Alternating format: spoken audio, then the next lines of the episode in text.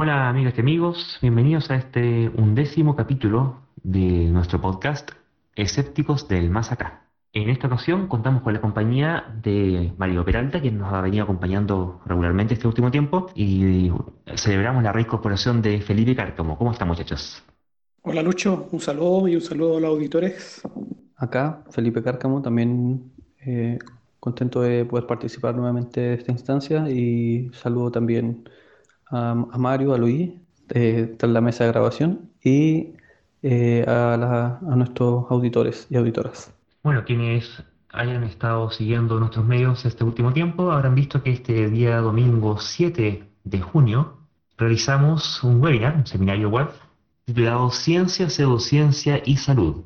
Eh, contamos con uno de los expositores que es Felipe Cárcamo, quien eh, le agradecería si nos pudiera contar qué tal estuvo ese e-, evento y qué otro tipo de expositores hubo. Muy bien. Eh, efectivamente, el domingo a las 6 de la tarde eh, se inició nuestro webinar, nuestro seminario web titulado Ciencias, Pseudociencia y Salud, eh, en el que iban a participar como expositores Gabriel Vallejo, que es doctor en bioquímica, pero también dedicado a la investigación en filosofía de la ciencia, particularmente en filosofía de la biología y de, y de la biología experimental en particular. También participaba Pablo Raceto, que es el director del IFIC, que es el, Instituto de Filosofía y Ciencias de la Complejidad, también haciendo un trabajo bien intensivo en investigación en distintas áreas y también en filosofía de la ciencia. También participó Claudio Daza, miembro de nuestra asociación, eh, máster en salud pública de la Universidad Católica, que venía a exponer su, su, su trabajo de tesis de magíster que trata sobre la pseudoterapia en Chile, toda la legislación, cómo fue producida esa legislación y cómo, es, cómo la legislación no está muy en sintonía con la evidencia sobre la homeopatía en particular, que toma como caso de estudio. Y que le habla también, participé con también mi trabajo de investigación de mi tesis de, de magíster, en mi caso magíster en historia, dedicada a historia de la ciencia, donde abordé el tema de la controversia científica en torno a la homeopatía que tuvo lugar principalmente en el siglo XIX en todo el mundo, pero yo me centré en particular cómo esa controversia también se replicó y tuvo lugar en nuestro país en el siglo XIX. Eso, en eso consistió el seminario. Eh, en lo personal quedé bastante conforme con, con, su desarrollo. Primero tuvimos una asistencia muy, muy, muy nutrida. En el momento, el seminario duró cuatro horas, de, continuo, eh, desde la primera hasta la última exposición y luego el conversatorio final, anduvo cerca de las cuatro horas. Y pese a lo extenso que fue, tuvimos bastante buena concurrencia. En el momento que hubo más personas conectadas, si no me equivoco, hubo 127 o eh, no sé si 127 o 129 asistentes. Me parece un número muy bueno. Había gente de todo el mundo, había gente de Colombia, de México, y esos son los países, por lo menos que yo vi, que, la gente manifestó, pero probablemente había de otros países también, porque difundimos la actividad en distintas organizaciones eh, afines a, la AECH en, distintos lugares del mundo. Entonces tuvimos buena concurrencia. Y pese a lo largo que fue, llegamos al final de luego de estas cuatro horas con más de 50 asistentes. E incluso gente manifestaba que no tenía ningún problema en que nos extendiéramos más porque le pareció muy bueno. Entonces recibió muy buena crítica, hubo mucho interés por los temas de exposición.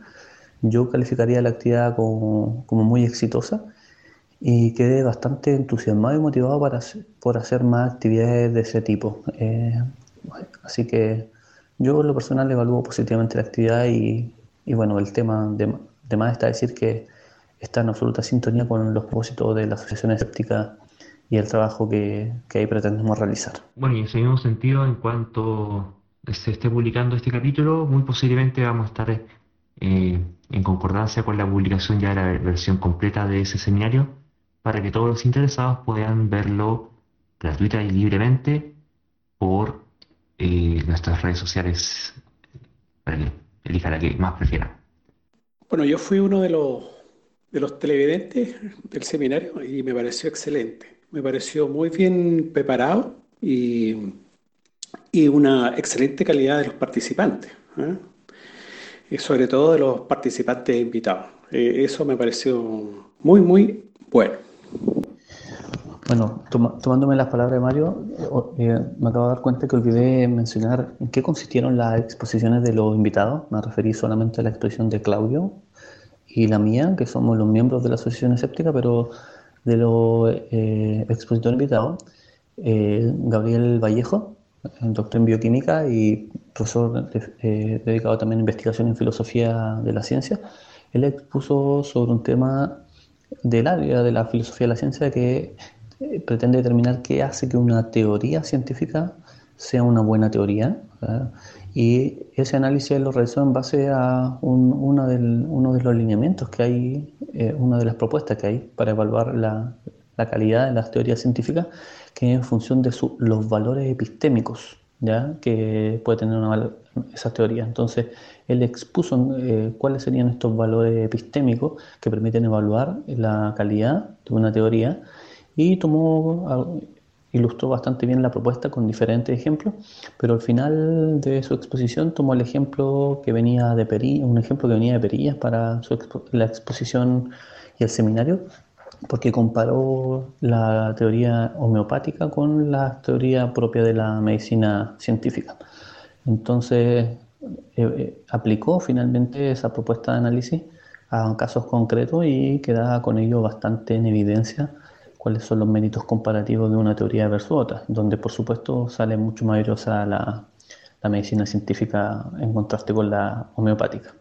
En el caso del otro expositor, Pablo Raceto, director del IFIC, él expuso una propuesta de eh, teoría que permite definir el concepto pseudociencia. Es una propuesta bastante interesante y que permitiría determinar eh, con criterio objetivo, eh, al menos esa es la pretensión de la propuesta, eh, cuando una teoría es pseudocientífica y cuando no lo es. Entonces él expuso sobre ese tema, estuvo muy interesante, no exento de algunos posibles cuestionamientos como cualquier planteamiento, pero de todas formas es una propuesta muy interesante y generó un debate muy enriquecedor también. Así que eh, también yo quedé muy contento con las exposiciones de nuestros invitados. Y siempre uno puede preguntarse eh, por qué importa y por qué en particular en el tema, en, la asociación escéptica y en general el movimiento escéptico, le da tanto bombo al tema de la pseudociencia, el criterio de demarcación. Y claro, porque al final de cuentas, y tal como es el título de ese seminario, que es Ciencia, Pseudociencia y Salud, ocurre que llegado el momento en que hay que definir alguna política pública, o en el que nosotros tenemos que tomar algún tipo de decisión vital, si nos interesa ser capaces de discernir aquello que efectivamente describe el comportamiento de la realidad respecto a aquellas otras formas de autoengaño que tenemos. Y sin ir más lejos, ahora con todo el tema de la pandemia, entonces nos encontramos con que hay o han surgido eh, tantos, muchas pseudoterapias en general, algunas de carácter pseudocientífico y otras ligeramente eh, de mala ciencia. Y cómo esto se va entremezclando con la política, ¿cierto? Porque en última instancia una cosa el conocimiento científico y otra cosa distinta es qué es lo que el poder político decide hacer y si es que acaso decide tomar en cuenta o no ese conocimiento científico o la falta de él al momento de decidir qué hacer en la población. ¿Cómo han visto ustedes este fenómeno a nivel internacional durante este periodo? Bueno, eh, en relación a sus palabras, Luis, efectivamente, eh, una vez terminado el seminario, en el conversatorio que hubo al final, que también lo podrán ver en nuestras redes sociales porque vamos a compartir el registro que quedó de toda la actividad, eh, también surgió precisamente ese tema, preguntarnos por qué la reflexión acerca de qué es una buena teoría o qué no lo es, o la reflexión acerca de cómo definir el concepto de pseudociencia, sea o no en oposición al de ciencia, el tema de las políticas públicas, como el caso de la homeopatía que abordó Claudio, y en mi caso la historia de cómo las comunidades científicas debaten sobre temas candentes en sus respectivas áreas en distintos periodos de la historia, pareciera ser temas muy muy académicos, muy desconectados de, la realidad o de lo que está pasando. A alguna persona le pudiera parecer así. Pero la verdad es que si uno empieza a hilar más fino y profundizar en el análisis, se da cuenta que eh, esos, esas temáticas no están para nada desconectadas de, la realidad, ni mucho menos de temas prácticos que son sumamente relevantes. Al final, en el conversatorio, precisamente en alguna ocasión yo eh, expresé también para la audiencia que teníamos cuando se desarrollaba la actividad, que es importante ver que estas discusiones podrán parecer muy filosóficas, muy abstractas en ocasiones, o incluso desconectadas de, la realidad y los problemas más acuciantes que, tenemos hoy por hoy, pues la verdad es que de esas discusiones dependen decisiones prácticas. Y yo mencionaba como ejemplo, por ejemplo, determinar qué proyecto de investigación se financia o no se financia depende de este tipo de discusiones, porque yo tengo que usar criterios lo más objetivos posible para determinar qué a qué voy a asignar recursos, teniendo sobre todo en cuenta que los recursos son siempre limitados y siempre finitos. Entonces, saber qué proyecto de investigación voy a financiar dependiendo de cuál es más plausible de una perspectiva científica depende de una discusión de ese tipo. Por ejemplo, también decidir qué tipo de medicamento o terapia vamos a financiar con recursos públicos también puede depender de este tipo de decisiones. ¿Qué tipo de terapias de salud vamos a permitir como legalmente eh, válidas o vamos a permitir que sean ofertadas dentro del sistema público de salud y financiadas muchas veces con recursos públicos? Entonces, hay una serie de, problemas que, prácticos y que tienen incidencia directa en la calidad de vida de la población que dependen de este tipo de discusiones. Entonces, si a alguien le dice la impresión de que estos temas son un poco desconectados de la realidad, la verdad es que la invitación es a profundizar un poco más en el análisis porque sin, sin mucha dificultad se puede llegar a ver finalmente cuáles son las aplicaciones prácticas y con implicancias sociales que esto tiene. Bueno, pero no solamente en el tema de investigación científica, ya que, por ejemplo, en un país como Chile, donde la investigación científica no es, no es gran, no es grande, tenemos el problema de que necesitamos tener una masa crítica importante para determinar cuáles son las terapias o cuáles son las tecnologías que nosotros necesitamos, ¿no es cierto? Y, no que nos vengan a, a, meter cualquier cosa. En estos momentos uno de los problemas que hay es que, por ejemplo, esto de la medicina china, que es un lobby tremendo y que en definitiva se quiere incorporar como como medicina, digamos, en, pues ya tienen, digamos, en la OMS, digamos, eh, tienen un, un, lobby, ¿no es cierto? Entonces, también debemos contar con esa masa crítica de gente que esté informada, no solamente para el tema de la investigación. Claro, porque nos enteramos de que no solamente esto afecta a quienes diseñan la política pública, no solamente esto afecta el tipo de regulación que se hace ante los oferentes, sino que en última instancia, y que es el el meollo del asunto está en la formación de los demandantes de ese tipo de, soluciones y de terapia, que es lo que motiva el que haya oferentes y que es lo que motiva el que haya la necesidad de regularla. Porque mm, justamente el problema de la homeopatía no es que exista, no es que sea una pseudociencia, ni siquiera incluso es que haya gente dispuesta a ofrecerla. El problema es que hay gente que está dispuesta a consumirla. Y ahí o pero aún eh, fomentarla como política pública. La homeopatía y otras más, digamos, de baja, acupuntura, ese tipo de lindura, reiki. Y después terminamos eh, destinando recursos públicos que ya son escasos y que pudiéramos estar destinando a eh, cuestiones más importantes, sobre todo en particular en salud, y les terminamos destinando a financiar agüita con azúcar. Por eso mismo, lo importante es tener eh, gente informada, ¿no es cierto? Gente que, se dé cuenta cuando una cosa es y cuando no lo es. nosotros, en definitiva, no estamos para que se prohíban este tipo de cosas, sino que eh, la idea es que usted se informe, que las personas se informen y bueno, por ejemplo, en, Estados Unidos ya la homeopatía se vende con un letrerito que, dice precaución, eh, este medicamento no sirve para lo que dice que sirve. De hecho, eh, al final del, seminario también en el conversatorio surgió el tema precisamente acerca de qué hacer con esta forma de, de pseudoterapia con, con, la homeopatía, que fue uno de los temas que se abordó en el seminario más intensamente, eh, porque si bien es cierto el consenso científico es claro respecto de la validez de la homeopatía, eh, que desde una perspectiva científica claramente no, no tiene mayor validez, eh, también hubo, concordamos los, los miembros, los que participamos en la discusión, en que en función de eso no, no hay razones para financiar ni tolerar su promoción dentro del sistema público. Pero también surgió la pregunta de finalmente qué hacer si pese a que no hay evidencia, pese a que no esté incorporada al sistema público, hay gente que quiere seguir creyendo en eso y seguir incluso gastando su dinero en ese tipo de, de terapia. Y eh, esa, eh, esas preguntas también dan pie a una discusión súper interesante, sobre todo teniendo en cuenta que eh, existen ciertos valores que son relevantes para muchas personas en la sociedad, como por ejemplo la libertad de conciencia, que una persona es libre de creer en lo que quiera, ¿cierto? Independientemente de si eso tiene validez científica o no. Y también surgió el tema, relacionado con exactamente lo mismo de qué hacer, como por ejemplo con las formas de terapia propias de las culturas indígenas. Eh, si tolerarlas o no dentro del sistema de salud, si rechazarlas, si prohibirlas o no prohibirlas.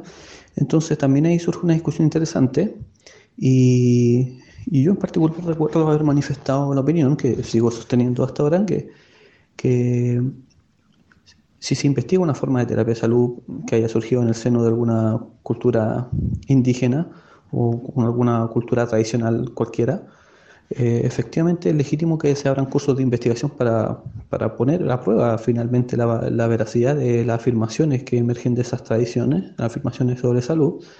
Pero resulta que si la evidencia científica, que pareciera ser el mejor estándar epistémico que tenemos eh, hoy por hoy, con, sus errores y, y todo, eh, llega a mostrar que esas afirmaciones no tienen mayor validez, eh, tendríamos razones de peso, por ejemplo, para determinar que los recursos limitados de que disponemos no podemos eh, asignarlos cuantiosamente para financiar ese tipo de terapia, pero aún así surge el problema de, qué hacer con que haya gente que quiera seguir creyendo en eso o no. Esa es una discusión que también da pie a una cuestión ético-moral y política que tiene que ver con cómo conciliamos distintas formas de ver eh, la realidad, independientemente del dictamen de la ciencia sobre tales o cuales afirmaciones.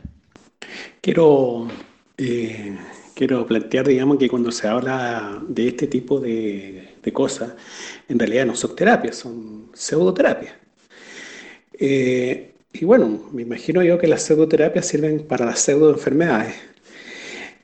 Y, hay muchas. Eh, me imagino yo que hay gente que se siente tranquila. O sea, bueno, yo recuerdo que mi abuela eh, extrañamente en las tardes le da dolor de cabeza y con lo único que se le terminaba era tomándose una taza de té caliente. Entonces, eh, hay mucho de eso. Por eso que no, no tiene sentido el estar, el estar, prohibiendo este tipo de, de cosas, pero lógicamente, como los fondos de los países son acotados, no se deberían financiar mediante los recursos públicos.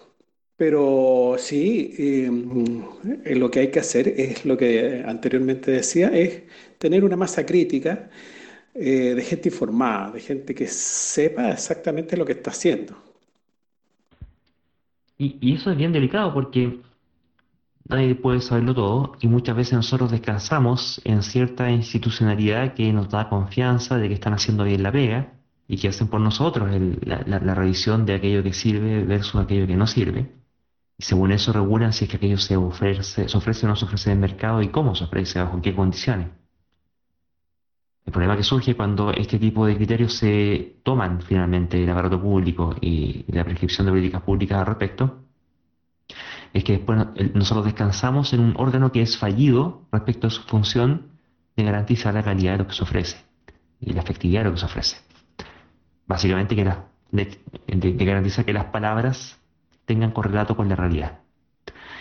Y ahí es donde se pone muy delicado que, por ejemplo, eh, se autorice la comercialización de, de productos homeopáticos como si fueran efectivos, con recurriendo a, argucias publicitarias para saltar o zafar tal o cual artículo del reglamento ético, ya hablemos del legal, para poder vender, por ejemplo, productos de homeopatía como efectivos contra el resfriado. Eh, aquí no, podemos sino recordar el caso que más o menos ganamos con hace algunos años respecto a este producto Oscillocochinum, que es un menjunje, un una pócima homeopática, supuestamente para acabar con los síntomas de resfrío en su momento. Ahora ya, ya no sé cómo le han cambiado ese logan a esta altura, lo han cambiado varias veces. Que nosotros en su momento dirigimos una denuncia al Consejo Nacional de Autorregulación Publicitaria porque hacían calificaciones absolutas en respecto de salud. Y fue respecto a ese punto que ganamos el litigio ético. Eh, no, obstante, no ganamos el referente a la falta de, efectividad, porque eh, a nivel del Instituto de Salud Pública, ellos se limitan de, a, verificar que lo que se está ofreciendo no cause daño directo, que es el caso de la homeopatía, que son grajeas de, azúcar chiquititas, pero no necesariamente certifican su efectividad, sino que aceptan por secretaría unas cosas impresas que las llaman paper, que demostrarían que esta cuestión funciona. Y bastándoles eso, autorizan el producto y además le autorizan ciertas glosas publicitarias para poder utilizar en la publicidad, la cual habrían transgredido en esa ocasión que nosotros denunciamos porque están autorizados para otra cosa. Entonces, pero tenemos un claro ejemplo y, hay más ejemplos. Y ahora, ahora con el tema de la, de la pandemia, han surgido otros intentos ya, ya no necesariamente ya derechamente pseudocientíficos como, como es la homeopatía, sino que como eh, obcecación política, aplicando malos criterios científicos respecto de la promoción de ciertos productos para combatir al coronavirus, como vendría a ser el caso de la, ¿cómo se llama? Cloroxiquina, que sería este medicamento que se utiliza contra la malaria y que ha sido profusamente recomendado por Trump en Estados Unidos, por Bolsonaro en Brasil y a saber por cuántos otros más causando problemas en, la población porque no, deja de ser un producto con efectos adversos. Eh, recuerdo el caso de China, este, uno de los primeros médicos que salió el caso, que se hizo pedazos su hígado, quedó café y se murió.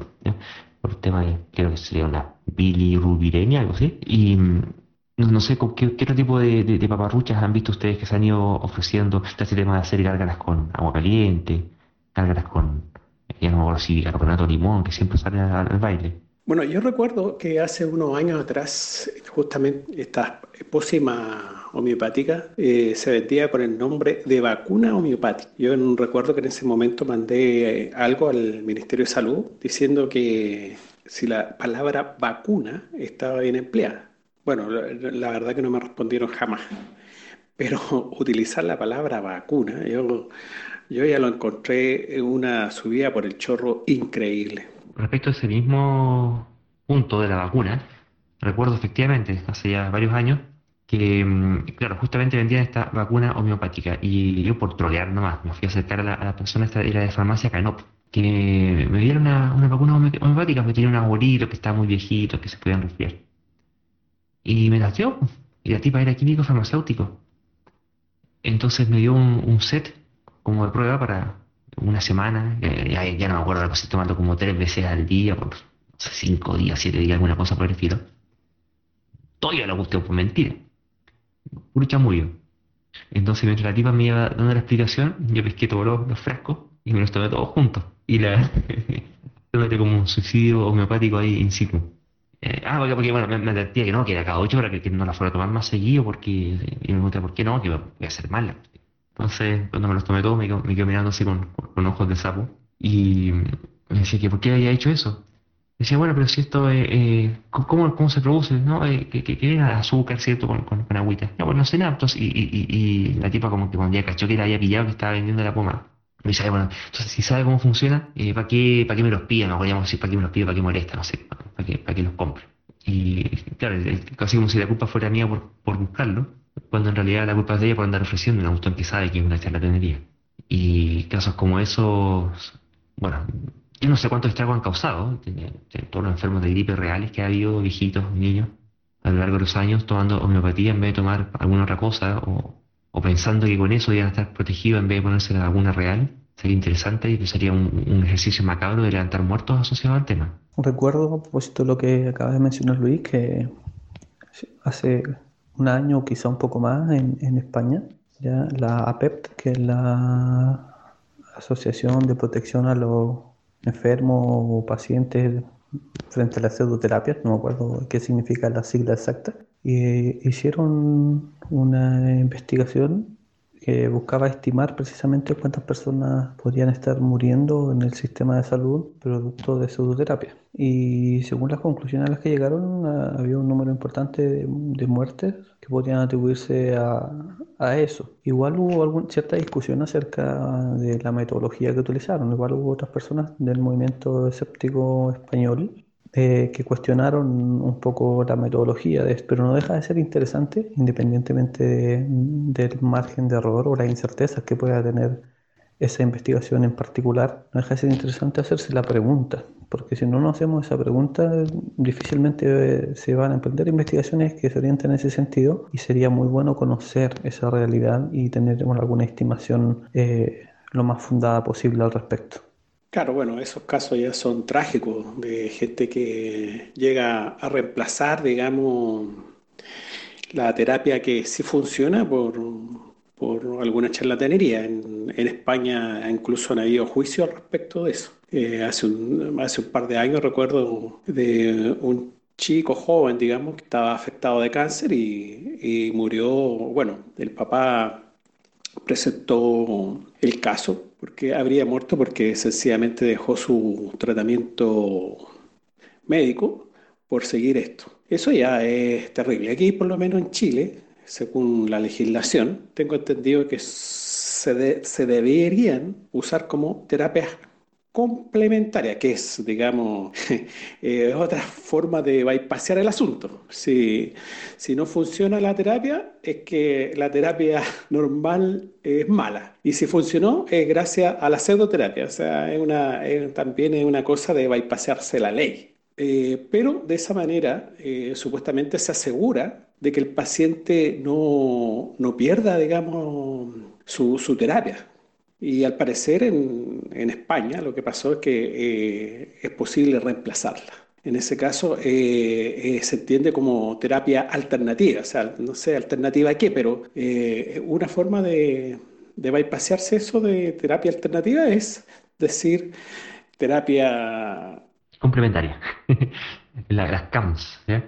Oye, a propósito, ese caso que tú mencionas de España, justamente ese muchacho que murió era el hijo de, bueno, de este padre, que ese padre no solamente presentó recursos, sino que él fue justamente el fundador de la APETP, la Asociación para, la Protección del Enfermo ante las Terapias Pseudocientíficas. Eh, fue ese padre. Y, al final perdieron el caso, pero no porque... Eh, el caso es, lo que se conoce como intrusismo terapéutico, que es cuando justamente se se entrometen e interfieren con un tratamiento que es efectivo para alguien que realmente lo, necesita. Eso está penado en España.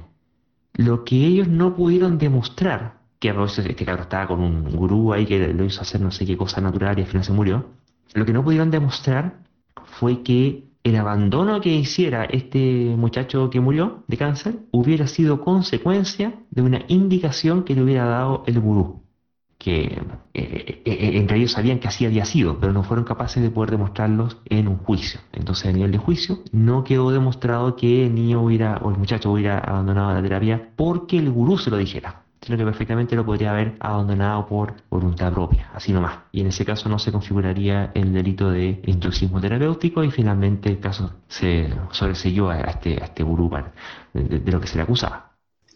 Sí, de hecho, como comentario a lo que mencionó Mario, yo no estoy seguro si de que la legislación española sea muy diferente a la legislación que tenemos en Chile. Respecto a eso, no, no creo que la legislación en España permita que una persona abandone una terapia científicamente fundada para eh, igual legalmente eh, meterse a otro tipo de terapia pseudocientífica. Yo no creo que la legislación sea explícita permitiendo algo así. Lo que ocurre es que, sea cual sea la legislación, una persona, por razones incluso hasta bioéticas, siempre tiene el derecho a elegir si quiere someterse o no a tratamiento y a qué tratamiento someterse. Por lo tanto, eh, eh, va a estar siempre la posibilidad que aprovechan los charlatanes, por supuesto, de convencer a una persona para que abandone un tratamiento y siga sus recomendaciones, eh, la mayoría de las veces a un, un costo muy elevado o, o, al menos un costo eh, no que no es cero, por supuesto. Entonces, esa posibilidad, independientemente de la legislación, eh, va a estar. Y como parece demostrarse en ese caso de este muchacho español, cuyo padre es fundador de esta organización, eh, eh, fue difícil probar y al punto de que perdieron el caso. Entonces eso es una de las cosas, pero hay que tener en cuenta que además de casos flagrantes, los que una persona abandona un tratamiento con riesgo real, directo y efectivo de muerte, como el caso de este muchacho del que hablábamos, también están todos los otros casos en los que eh, una persona no, no llega a tiempo a un tratamiento efectivo por haber perdido tiempo valioso eh, practicando una o más formas de pseudoterapia. Entonces también es un, es un, es un riesgo que, que, tiene consecuencias finalmente y en ocasiones consecuencias de muerte. Y también podríamos en decir que puede haber un, número importante de casos en los que el tiempo que la persona eh, sigue una o más formas de pseudoterapia quizás no, no, no termina en muerte, pero sí termine, puede terminar afectando eh, seriamente la calidad de una vida de una persona y eso también es un perjuicio que, que, sería bueno cuantificar también. Por eso menciono que sería interesante que se hicieran más investigaciones como esta que intentó la PEPT, al parecer con algunos problemas metodológicos, pero de todas, de todas formas el, el esfuerzo lo considero valioso y sumamente necesario. Y lamentablemente estas cuestiones nunca terminan de empeorar porque una vez que se abre la puerta a tratamientos mágicos, ¿qué detiene a dar crédito a otro tipo de cuestiones todavía más descabelladas? Y no es que se trate de una pendiente resbaladiza, pero cuando falla la validación epistémica de lo que se está proponiendo como terapia, perfectamente puede aparecer como válido, y de hecho aparece como válido, no, es solamente un, hipotético, sino, que en efecto ocurre que se mm, recurre a prestaciones de mm, servicios mágicos, ya sea de contactismo o de intervención espiritual o brujerías varias, curaciones a distancias, a distancia, y tenemos un caso ahora último reciente, bueno, cosas que ocurren ya en el mismo Chile regularmente, que son, por ejemplo, el tema de los exorcismos, donde la Iglesia Católica y hace algunos años, no sé cómo estará hoy en día a estas alturas, pero ya de Vaticano tenían asignado en cada parroquia algún personaje ahí experto en exorcismos para prestar el servicio a la comunidad según la comunidad lo requiriera. En el mundo angélico es bastante habitual el asunto y terminan haciendo una suerte de introducismo terapéutico en el sentido que mencionaba Felipe, de que provocan una pérdida de oportunidad terapéutica porque en, vez de atenderse lo que sea que se tengan que atender de forma ya sea psiquiátrica o médica, terminan recurriendo a estos chamanes del siglo, bueno, siglo XXI, pero tienen bastante más siglos, pero son chamanes finalmente. Y mm, llega ya también a la práctica derechamente de la brujería. Ha habido casos de, gente que cree realmente en eso, y el brujo se ha puesto a extorsionarlo, y ha habido casos de que han matado al brujo, ¿cierto? Y hace poco, esta semana, en Guatemala fue la noticia de un hombre que fue acusado de brujería y haberle hecho mal al, a su comunidad producto de lo cual fue, bueno, como siempre se hace con los brujos, ¿cierto? Quemado, quemado vivo y lo, lo, lo lincharon. Lo cual abre interrogantes sobre el tema del, desde el uso legítimo de la fuerza e ilegítimo de la fuerza, a, a, vislumbrar qué es lo que ocurre en la sociedad cuando se da rienda suelta a este tipo de creencias. Acá en Chile no, estamos muy lejos, es muy habitual ver cómo la gente recurre a mediums, a sanadores de casas, limpiezas y cosas por el estilo. Bueno, justamente yo estuve leyendo la noticia, es súper clara. Fueron grupos de cristianos los que hicieron este, esta, se llama? esta inquisición, digamos. Y sencillamente lo, lo quemaron el tipo por brujo. Eh, en el foto fue un choque de, de creencias. Y no, no, de hecho, los tipos no permitieron que llegara la policía, ni siquiera hasta que lo quemaron cuando lo quemaron recién pudo entrar la policía a, donde, a donde ocurrió este hecho. Sí, a mí me gustaría poner de, manifiesto el hecho de que en esta pandemia, tanto en Chile como, como en el mundo, hemos tenido una cantidad muy numerosa de ejemplos de cómo la religión en sus distintas formas y manifestaciones se ha erigido como una verdadera tara para eh, para todos los esfuerzos tendientes a, cuidar a la población y a resguardar la salud de la población. Ya hemos visto como en Chile, por ejemplo, eh, organizaciones religiosas tanto católicas como evangélicas y de seguro de otro tipo también eh, han seguido haciendo reuniones masivas pese a las recomendaciones de los expertos y sin importarles mucho al parecer eh, el hecho de que si ellos se contagian, no solo se perjudican ellos mismos, sino que perjudicarían a cualquier persona que tenga algún tipo de contacto con ellos. Hemos visto numerosos ejemplos de eso. Eh, desde el inicio de la cuarentena, incluso hasta el día de hoy, siguen apareciendo ejemplos de esto, lo que pasó en Guatemala, eh, de lo cual yo no estaba muy al tanto, pero tampoco me sorprende y, se constituyen en, en evidencia adicional de algo que sabemos desde hace siglos, que las religiones eh, son las principales fuentes de comportamiento irracional, dado que su forma de validación y su forma de justificación fomenta la credulidad, o sea, la fe no es otra cosa que cree en algo independientemente de la evidencia que exista, cree en esto porque esto es bueno, por palabra de Dios, y no te ofrezco ninguna prueba de eso.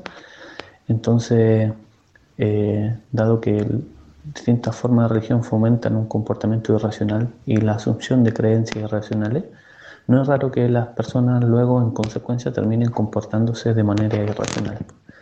Eh, aquí no se trata de decir que la gente no, no, pueda, tenga prohibido creer en el Dios que quiera, no, no ese es el punto. El punto es que independientemente de tu creencia, tú no puedes tener un comportamiento que sea muy nocivo para el bien común y por eso la legislación debe resguardar eso. Pues seguimos viendo cómo la religión eh, precisamente eh, se termina mostrando como un obstáculo finalmente para el bienestar de la población. Aparte de lo trágico del, del caso mismo, una cuestión que me llamó profundamente la atención era el de que mm, esto de que hubieran impedido el paso a la fuerza pública y que la fuerza pública no se hubiera abierto paso a la fuerza como fuerza pública que es. Quizás por un tema de evitar enfrentamientos mayores, quizás por un tema de, eh, de quizás a lo mejor ellos también creían en lo que está ocurriendo adentro. Vayas a saber qué, forma de clientelismo o incumplimiento del deber ocurrió ahí. Pero es delicado porque al final lo, que ocurre es que esa gente ejerce un dominio en ese territorio que es paralelo a la legislación, a la legislación que ampara el derecho debidamente representado de, la población. Eh, entonces hay un, afán hegemónico en ese sentido de la religión, que es el cristianismo y el judaísmo, sobre todo en el cristianismo y en, el islam, es bastante notorio, es bastante explícito, pero que muchas veces se pasa por alto y en circunstancias como esta es que se, se pone de manifiesto porque efectivamente ocurre esa hegemonía, se, se lleva a cabo cuando se impone por la fuerza, ¿cierto? Tanto la validación de, de lo que se considera justo bajo ese paradigma como la, eh, la, la, arrogancia de la potestad de realizar lo que ese paradigma prescribe, en este caso es matar al brujo a fuego. Bueno, ahora esto de la superstición es algo bastante animal. ¿eh? Eh, se han hecho experimentos con palomas, con primates, de cómo se constituye una superstición. en el caso de las palomas, que el, el libro se llama ¿Por qué creemos en cosas raras? Pseudociencia, superstición y otras confusiones en nuestro tiempo. Es un muy buen libro en el cual Shermer trata de, explicar, digamos, este tipo de fenómenos. Eh, lógicamente él es un historiador de la ciencia, lo va, lo va, a enfocar desde su perspectiva. Hay muchos más libros que lo explican desde, desde muchos, de, otras ópticas, digamos. Pero en particular, este libro de Michael Shermer es muy bueno para entender este tipo de cosas. ¿Recuerdas a grosso modo de qué versa el libro? Bueno, básicamente Shermer hace un análisis de, creencias raras que él va encontrando, incluso eh, llega a determinar que no es algo atribuible solamente a la ignorancia, sino que da como un ejemplo de un científico, no, recuerdo el apellido, Tyler, no recuerdo el apellido, eh, que el, tipo eh, le dio esto que se da ahora a llamar la enfermedad del premio Nobel. Claro, de este tipo no alcanzó a ser premio Nobel, pero igual tenía una serie de creencias extrañas. Entonces, no era algo privativo de lo que nosotros siempre pensamos, de que las personas inteligentes no creen en tonteras, sino que eh, hay veces que las personas inteligentes eh, las defienden mejor incluso. De hecho, si bien es cierto, reconozco el valor de, de la obra que acabas de recomendar, pero también la conozco, de Michael Shermer, que también tiene otra otra obra muy valiosa. Eh, Shermer era una figura emblemática del, escepticismo norteamericano. Eh, podríamos decir que también Michael Shermer eh, ha sido ejemplo de lo mismo que él manifiesta en el libro, porque él siendo una persona muy inteligente y, y que ha sido un aporte en distintas temáticas, en distintas áreas, con varias de sus publicaciones y su trabajo en general, eh, también ha sido profundamente criticado por otros miembros del escepticismo norteamericano y por intelectuales también de diversas procedencias por el hecho de haber hace un tiempo atrás, por ejemplo, eh, eh, haber suscrito esta idea de que los nazis eran un grupo político de izquierda, contra lo que mucha evidencia historiográfica manifiesta, y también ha sido sumamente criticado por defender ciertas posiciones político-económicas como el libertarismo económico, que, y también ha sido criticado por sostener un poco de manera dogmática algunas ideas de ese tipo.